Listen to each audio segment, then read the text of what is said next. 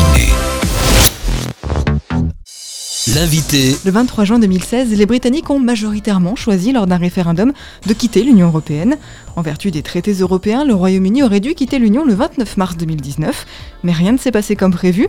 La sortie a été prolongée une première fois au 12 avril, puis au 31 octobre de cette année, pour essayer d'éviter une sortie du pays sans accord. Pour faire le point sur cette situation un peu compliquée à comprendre du point de vue français, Callum Paramore est avec nous. Il est le secrétaire de la section Sud-France du Parti travailliste britannique, le Labour. Bonjour Callum. Bonjour. Merci d'être avec nous. Avant d'essayer de comprendre un peu le Brexit, parce que c'est un peu compliqué pour nous les Français, un petit point euh, politique. Donc vous, vous êtes membre du Parti travailliste. Aujourd'hui, le Premier ministre Boris Johnson est chef du Parti conservateur. Votre parti est donc l'un des leaders de l'opposition aujourd'hui. C'est ça. Quelle est sa position sur le Brexit aujourd'hui? C'est en fait là aussi c'est un peu compliqué parce que la grande majorité du parti a fait la campagne contre le Brexit. Moi aussi j'ai j'ai fait la campagne contre le Brexit. Mais il y a un petit nombre des adhérents qui sont euh, favorables au Brexit. Il y a encore plus des, euh, votants pour le Parti travailliste qui sont favorables au Brexit.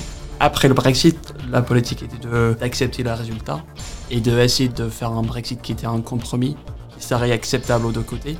Mais plus récemment, la politique a évolué à être le parti soutient un deuxième référendum sur le Brexit. Donc, C'est donnera l'occasion à la population britannique de voter encore une fois. Si le, parti travailliste arrive au gouvernement avant On aura l'occasion sans doute de pouvoir euh, aborder un peu tout ça. Le Brexit, c'est la sortie de l'Union européenne du Royaume-Uni. Theresa May a échoué trois fois à faire voter au Parlement l'accord de Brexit qu'elle avait conclu avec l'Union européenne. Aujourd'hui, Boris Johnson, le nouveau Premier ministre, se dit prêt à sortir de l'Union européenne sans aucun accord. Le négociateur, lui, de l'Union européenne, a exclu de renégocier l'accord conclu avec Theresa May. Ça paraît un peu compliqué. Euh, Le Parti travailliste, lui, aujourd'hui, est euh, opposé à cette idée de ce qu'on appelle le no deal, donc une sortie sans accord. Oui, c'est ce qui a dominé l'approche du parti, c'est d'éviter à, à tout prix le, le Brexit sans accord. Même s'il y a certaines personnes qui sont favorables au Brexit ou qui sont moins opposées au Brexit, on est presque tous unis sur le fait d'éviter un Brexit sans accord. Pourquoi? Qu'est-ce que ça impliquerait? Il aurait un effet assez euh, dévastateur sur l'économie et sur la population britannique. Un exemple les plus importants, et les- ce qui sera le plus immédiat, sera des choses comme les médicaments. Parce que euh, 70% des médicaments utilisés par les Britanniques viennent de l'Union Européenne. Et s'il y a une sortie sans accord, il faudra mettre en place des contrôles de tous les biens qui entrent par le tunnel. Sur la Manche, oui. J'arrive pas à trouver le mot. Il y aura des contrôles supplémentaires sur les médicaments qui arrivent sur la Manche. Ce qui fera qu'il y aura des pénuries de médicaments. C'est qu'en ce moment, en France, parle beaucoup. Et si on coupait euh, 70% des médicaments, ou si ça devenait beaucoup plus difficile pour qu'ils arrivent, ça devient vite très compliqué. Par exemple, pour les diabètes, pour les épileptiques. Là, un manque de ces médicaments-là pourrait avoir une conséquence très grave. Donc finalement, c'est très pratico-pratique, j'ai envie de dire, votre rejet de ce no deal. C'est ça, en fait, c'est surtout pour des questions logistiques et pratiques. Parce que euh, le Brexit, de manière générale, aura un effet, à mon avis, négatif sur le Royaume-Uni économiquement. Mais cet effet, ce serait quelque chose qui serait ressenti sur 20 ans. Ce serait quelque chose qu'on remarquera petit à petit, mais qui ne tuera personne directement. Avec un Brexit sans accord, euh, on commence à parler de combien de personnes vont mourir. S'il y aura des pénuries de médicaments, s'il y aura aussi des centaines de milliers de personnes qui perdent leur statut d'un jour à l'autre. Et encore des questions d'Irlande du Nord. Donc c'est. c'est- On va justement aborder euh, tout de suite l'Irlande du Nord, parce que c'est vrai que c'est quand même un des gros points qui bloque euh, dans ce Brexit-là, puisqu'on rappelle que, pour resituer un peu, l'Irlande du Nord, donc conflit protestant euh, et catholique qui ont fait beaucoup, beaucoup de morts, finalement un accord de paix s'est dit, euh, ok, on va pas faire de frontière physique entre les deux Irlandes, et l'un des problèmes les plus épineux de ce Brexit, c'est justement cette frontière physique entre la province britannique d'Irlande du Nord et la République d'Irlande, que la sortie du Royaume-Uni entraînerait forcément. 30 000 travailleurs transfrontaliers passent quotidiennement la frontière. 57% des exportations nord-irlandaises sont envoyées dans l'Union, dont 21% vers la République d'Irlande. Finalement, est-ce qu'il y a une alternative à cette frontière physique qui paraît euh, assez inéluctable? C'est ce que le, le Parti conservateur a argumenté, a évoqué la possibilité de certaines solutions techniques. Des choses qui n'existent pas actuellement, mais qui pourraient éventuellement exister à quelques mois dans l'avenir. Et que c'est pas quelque chose qui existe en ce moment. Donc c'est un peu compliqué de baser un accord sur euh, cette technologie-là. Donc aujourd'hui, finalement, il n'y a pas de solution pour cette question de, de frontière d'Irlande? La question avec le- la frontière, c'est possible de faire le Brexit en gardant le- la situation actuelle à la frontière, une frontière ouverte. Mais c'est pas possible de le faire d'une façon qui serait soutenue par tous les députés conservateurs. C'est ça, le, c'est ça qui était un souci pour Theresa May. C'était essayer de trouver un Brexit qui ne laissait pas l'Irlande du Nord dans une situation difficile. C'est possible parce que une des issues possibles pour Boris Johnson, cette crise, c'est d'essayer d'avoir des élections avant la date du Brexit. Parce qu'en fait, ce, qui était compliqué pour Theresa May, c'était pas forcément la question de s'occuper des Nord-Irlandais. Parce que l'Irlande du Nord, de manière générale, c'est assez ignoré et inconnu aux politiques et à la population britannique au nord d'Irlande du Nord. C'est pas quelque chose euh, qui intéresse les politiques, c'est pas quelque chose qui entre dans les débats, en tout cas pas depuis la fin du conflit. L'issue de cette crise, possiblement, si le Parti conservateur avait majorité au Parlement, ce qui n'est pas actuellement le cas. Actuellement, ils dépendent des députés euh, nord-irlandais favorables à rester dans le Royaume-Uni. Si le Parti conservateur n'est pas obligé de s'inquiéter des votes de ces députés-là, si elle a une majorité, il peut faire passer quelque chose qui sépare effectivement l'Irlande du Nord du reste du Royaume-Uni, mais qui maintient cette frontière euh, assez ouverte. Aujourd'hui, ça reste un peu compliqué. C'est vraiment un calcul politique. C'est ça. C'est plein de petites questions qui bloquent une issue de cette crise. L'autre enjeu du Brexit, il est aussi financier. Forcément, le Royaume-Uni devrait verser plusieurs dizaines de milliards d'euros au budget européen, selon les engagements de Londres au budget en cours jusqu'en 2020. Boris Johnson lui a déclaré que sans accord, il ne serait plus redevable des 39 milliards de livres sterling convenus avec Theresa May, qu'il n'en payerait plus que 9 milliards.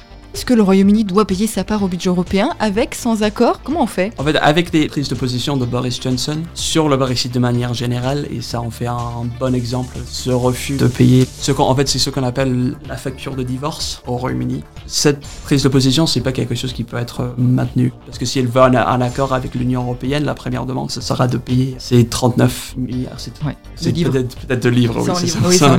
Effectivement, la prise de position sur ce sujet, mais sur plein d'autres aussi, ce n'est pas une question de prendre une position qui est réalisable ou qui est possible avec l'Union européenne, c'est plus une question de faire de quelque chose qui permettra le Parti conservateur de continuer à exister parce qu'il est menacé de sa droite par le parti du Brexit de Nigel Farage. Donc des prises de position comme refuser de payer les 39 milliards de livres, c'est plus ou moins juste une position pour dire euh, nous on est fort contre l'Union Européenne. C'est pas quelque chose qui est obligé d'être réalisable. Aujourd'hui, c'est beaucoup ça aussi le conflit du Brexit, c'est des prises de position pour montrer presque qui est le plus fort face à l'Union Européenne Oh, c'est pas que maintenant, c'est depuis le début. La position du Parti conservateur sur l'Europe depuis les élections de 2015 c'est une question existentielle pour le Parti conservateur. Ce que dans les sondages qui arrivaient dans les 2-3 ans avant les élections de 2015, il y avait euh, beaucoup de sondages qui donnaient 20-22% au parti euh, UKIP à ce moment-là. Donc c'était un peu le prédécesseur du parti de Brexit. C'est plus ou moins la même opération, mais avec des noms différents. Avec le même chef. Nigel Farage, Nigel Farage ce parti politique représente une menace existentielle pour le Parti conservateur. Ce qu'on a vu pendant les élections européennes pour le Parti, le parti conservateur, je pense qu'il y a eu 12%, euh, peut-être même pas. Je me souviens pas du chiffre direct, mais c'était le résultat d'une grande distance que le Parti conservateur a jamais connue dans les élections européennes. Dans des élections nationales, c'est le pire résultat depuis quelques siècles. Et c'est donc la prise de position, d'abord par David Cameron, de faire voter un référendum. C'était euh, d'essayer d'éviter de dire la question est résolue. On n'a plus besoin d'en parler parce qu'il y a eu un référendum, j'y ai gagné, et on va pouvoir passer à autre chose. Ça n'a pas passé tout à fait comme prévu pour lui.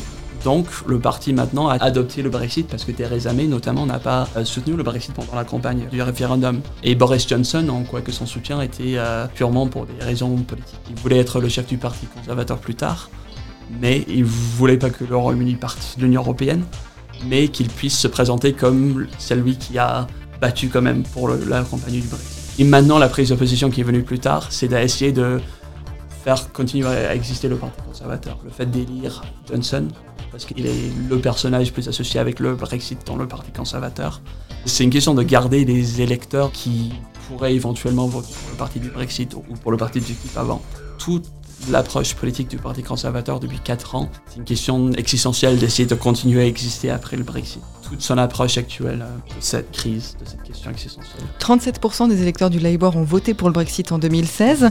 Donc le Labour, c'est votre parti, on le rappelle, le parti travailliste souhaite lui le maintien du Royaume-Uni dans une union douanière européenne qui instaure une politique douanière et commerciale commune, à l'inverse de Theresa May qui voulait permettre au pays de conclure librement des accords commerciaux avec des pays tiers. Finalement, on a un peu l'impression que le Royaume-Uni veut quitter l'Europe tout en conservant certains avantages. Il y a une forme de regret vis-à-vis de ce Brexit-là aujourd'hui de quitter l'Europe? Curieusement, je pense que c'est pas aussi prononcé que ça. Je pense que tout le monde a un peu choisi son camp et tout ce que j'ai remarqué personnellement, c'est un, durcissement de position. Il y a eu des personnes qui se sont euh, converties si on veut dire, du Brexit à, l'anti-Brexit. Parce qu'en fait, au Royaume-Uni, on entend en parler comme leave et remain, donc de rester ou de partir. Il y a beaucoup de personnes qui se sont converties vers le Remain, donc pro-européen, mais il y en a d'autres qui sont allés dans l'autre sens, qui sont devenus maintenant favorables au Brexit. C'est plus une question de durcissement de position. Au moment que le, résultat du référendum était annoncé, dans les semaines qui suivaient, la plupart de la population a été euh, prête à accepter, une grande majorité de la population a été prête à accepter un Brexit assez doux, un soft Brexit, c'est ce qu'on dit en anglais. Mais au fur et à mesure, comme le débat a continué, les deux camps se sont radicalisés, si on veut dire. Maintenant, on se trouve dans une position où la majorité de ceux qui votaient le Brexit veulent un Brexit sans accord. Mais la très grande majorité de ceux qui ont voté contre le Brexit veulent rester dans l'Union européenne à tout prix.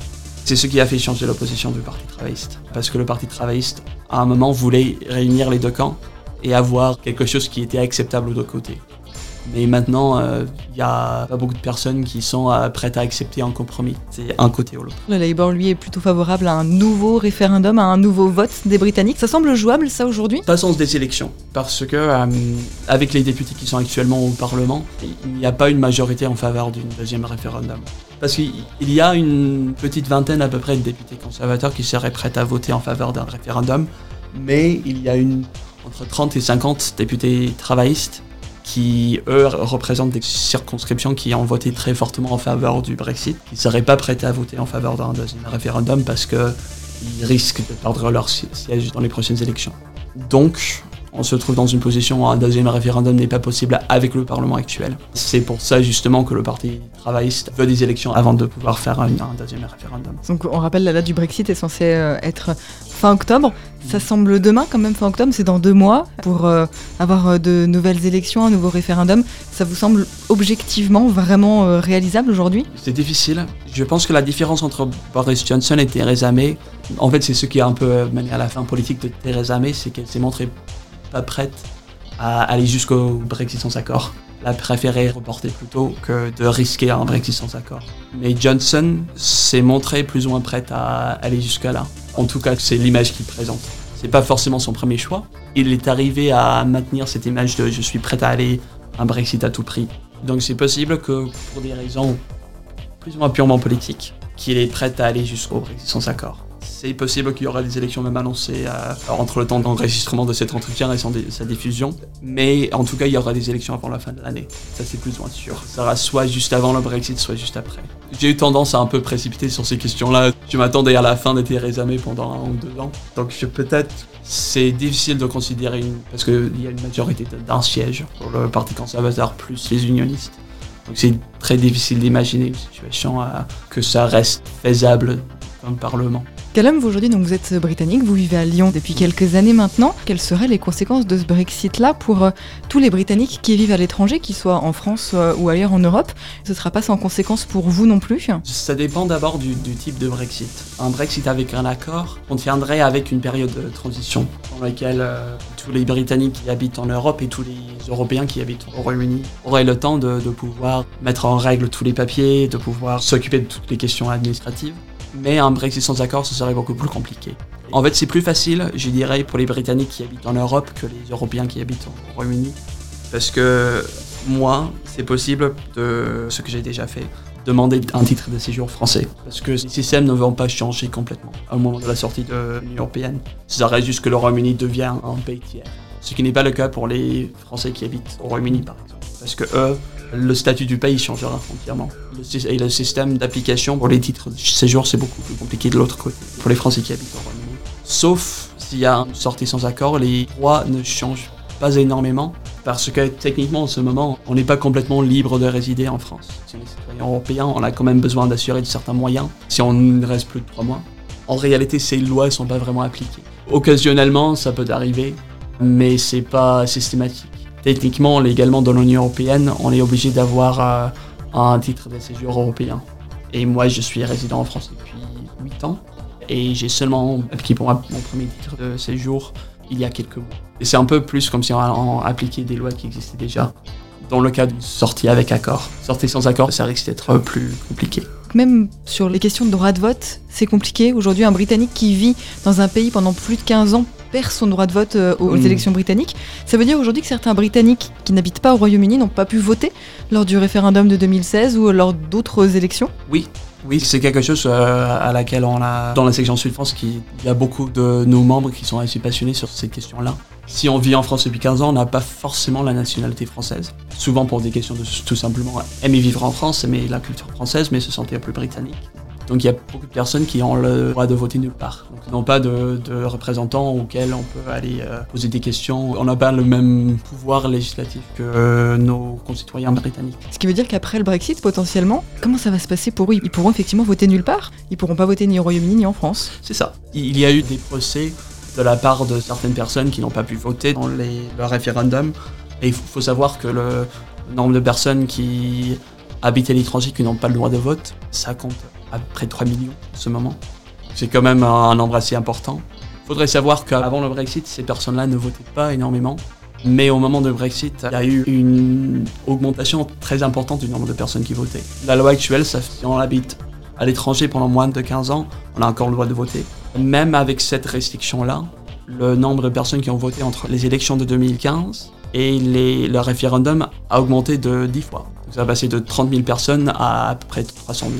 Et c'est très possible que dans un futur référendum, si tous les Britanniques vivant à l'étranger pouvaient voter, c'est possible que ça, on aurait un résultat différent. Beaucoup disent que finalement le Brexit c'était plus un vote de contestation Mm. et que beaucoup s'attendaient pas du tout à ce que le Brexit passe. C'est très possible. Je sais qu'il y a les cas des personnes qui ont avoué ça, qui s'y attendaient pas et qui ne le souhaitaient pas vraiment, ont été beaucoup euh, amplifiés. Parce que, à mon avis, et selon les sondages que j'ai vus, ce n'est pas le cas pour une très grande majorité des personnes.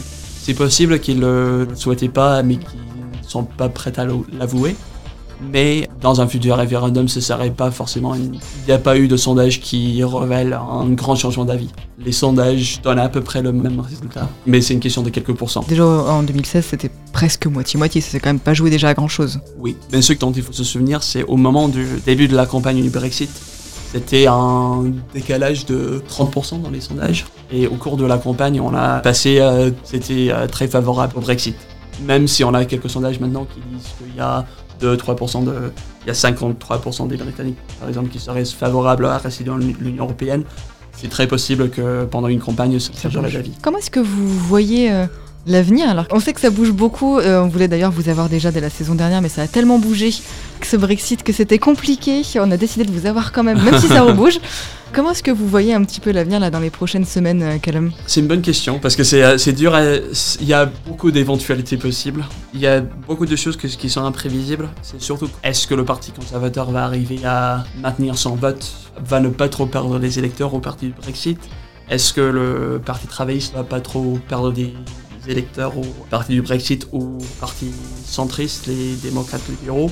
Et est-ce que les parlementaires vont voter un vote défiance? Ou non est-ce que si le défiance est voté, est-ce que ça sera respecté par le Premier ministre Ce qui n'est pas sûr. Ce point qui est un peu choquant à pouvoir dire, mais ce qui n'est pas sûr. Donc c'est dur à dire. Ma théorie personnelle, c'est que euh, Boris Johnson souhaiterait pouvoir éviter un Brexit sans accord, mais ne veut pas que ce soit lui qui le force. Veut qu'il soit forcé, qu'il puisse se mettre devant le 10 Downing Street, la résidence du Premier ministre, et dire j'ai essayé de faire passer le Brexit, mais les parlementaires ne veulent pas. Ils sont contre le peuple. Et il pourra annoncer des élections avant le Brexit. Il pourra dire que c'est des élections du peuple contre les politiques. En faisant comme ça, il ne fait pas la même erreur que Theresa May en montrant qu'il ne voulait pas le, le sans accord qu'il n'était pas prête à faire un Brexit sans accord. Donc pouvait éviter de perdre les électeurs ou un parti du Brexit. Mais c'est possible que euh, les rebelles du Parti conservateur ne seront pas suffisamment nombreux pour le forcer. Donc à ce point-là, c'est possible qu'on aura une Brexit sans accord. En tout cas, selon vous, au 31 octobre, le Royaume-Uni ne sera plus européen? Ça dépend. si on a des élections avant, il y a une, une majorité non conservateur, donc s'il n'y a pas une majorité entre le, le parti du Brexit et le conservateur, euh, les forces accumulées des deux, c'est possible qu'on fera encore partie de l'Union Européenne au 31 octobre. Mais s'il y a une majorité conservateur, Brexit, dans le prochain Parlement, je ne doute pas qu'on sera partie de l'Union Européenne. On aura peut-être donc euh, l'occasion de vous recevoir de nouveau dans les prochaines semaines ou les prochains mois pour faire le point. Merci beaucoup. Callum Paramore, on rappelle que vous êtes le secrétaire de la section Sud-France du Parti travailliste britannique. Merci. Merci.